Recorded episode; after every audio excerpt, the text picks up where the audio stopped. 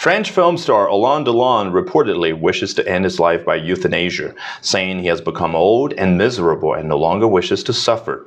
The actor has said in previous interviews he would prefer to leave the world on his own terms and that he has long held the view that voluntary euthanasia is the most logical and natural way to end his life.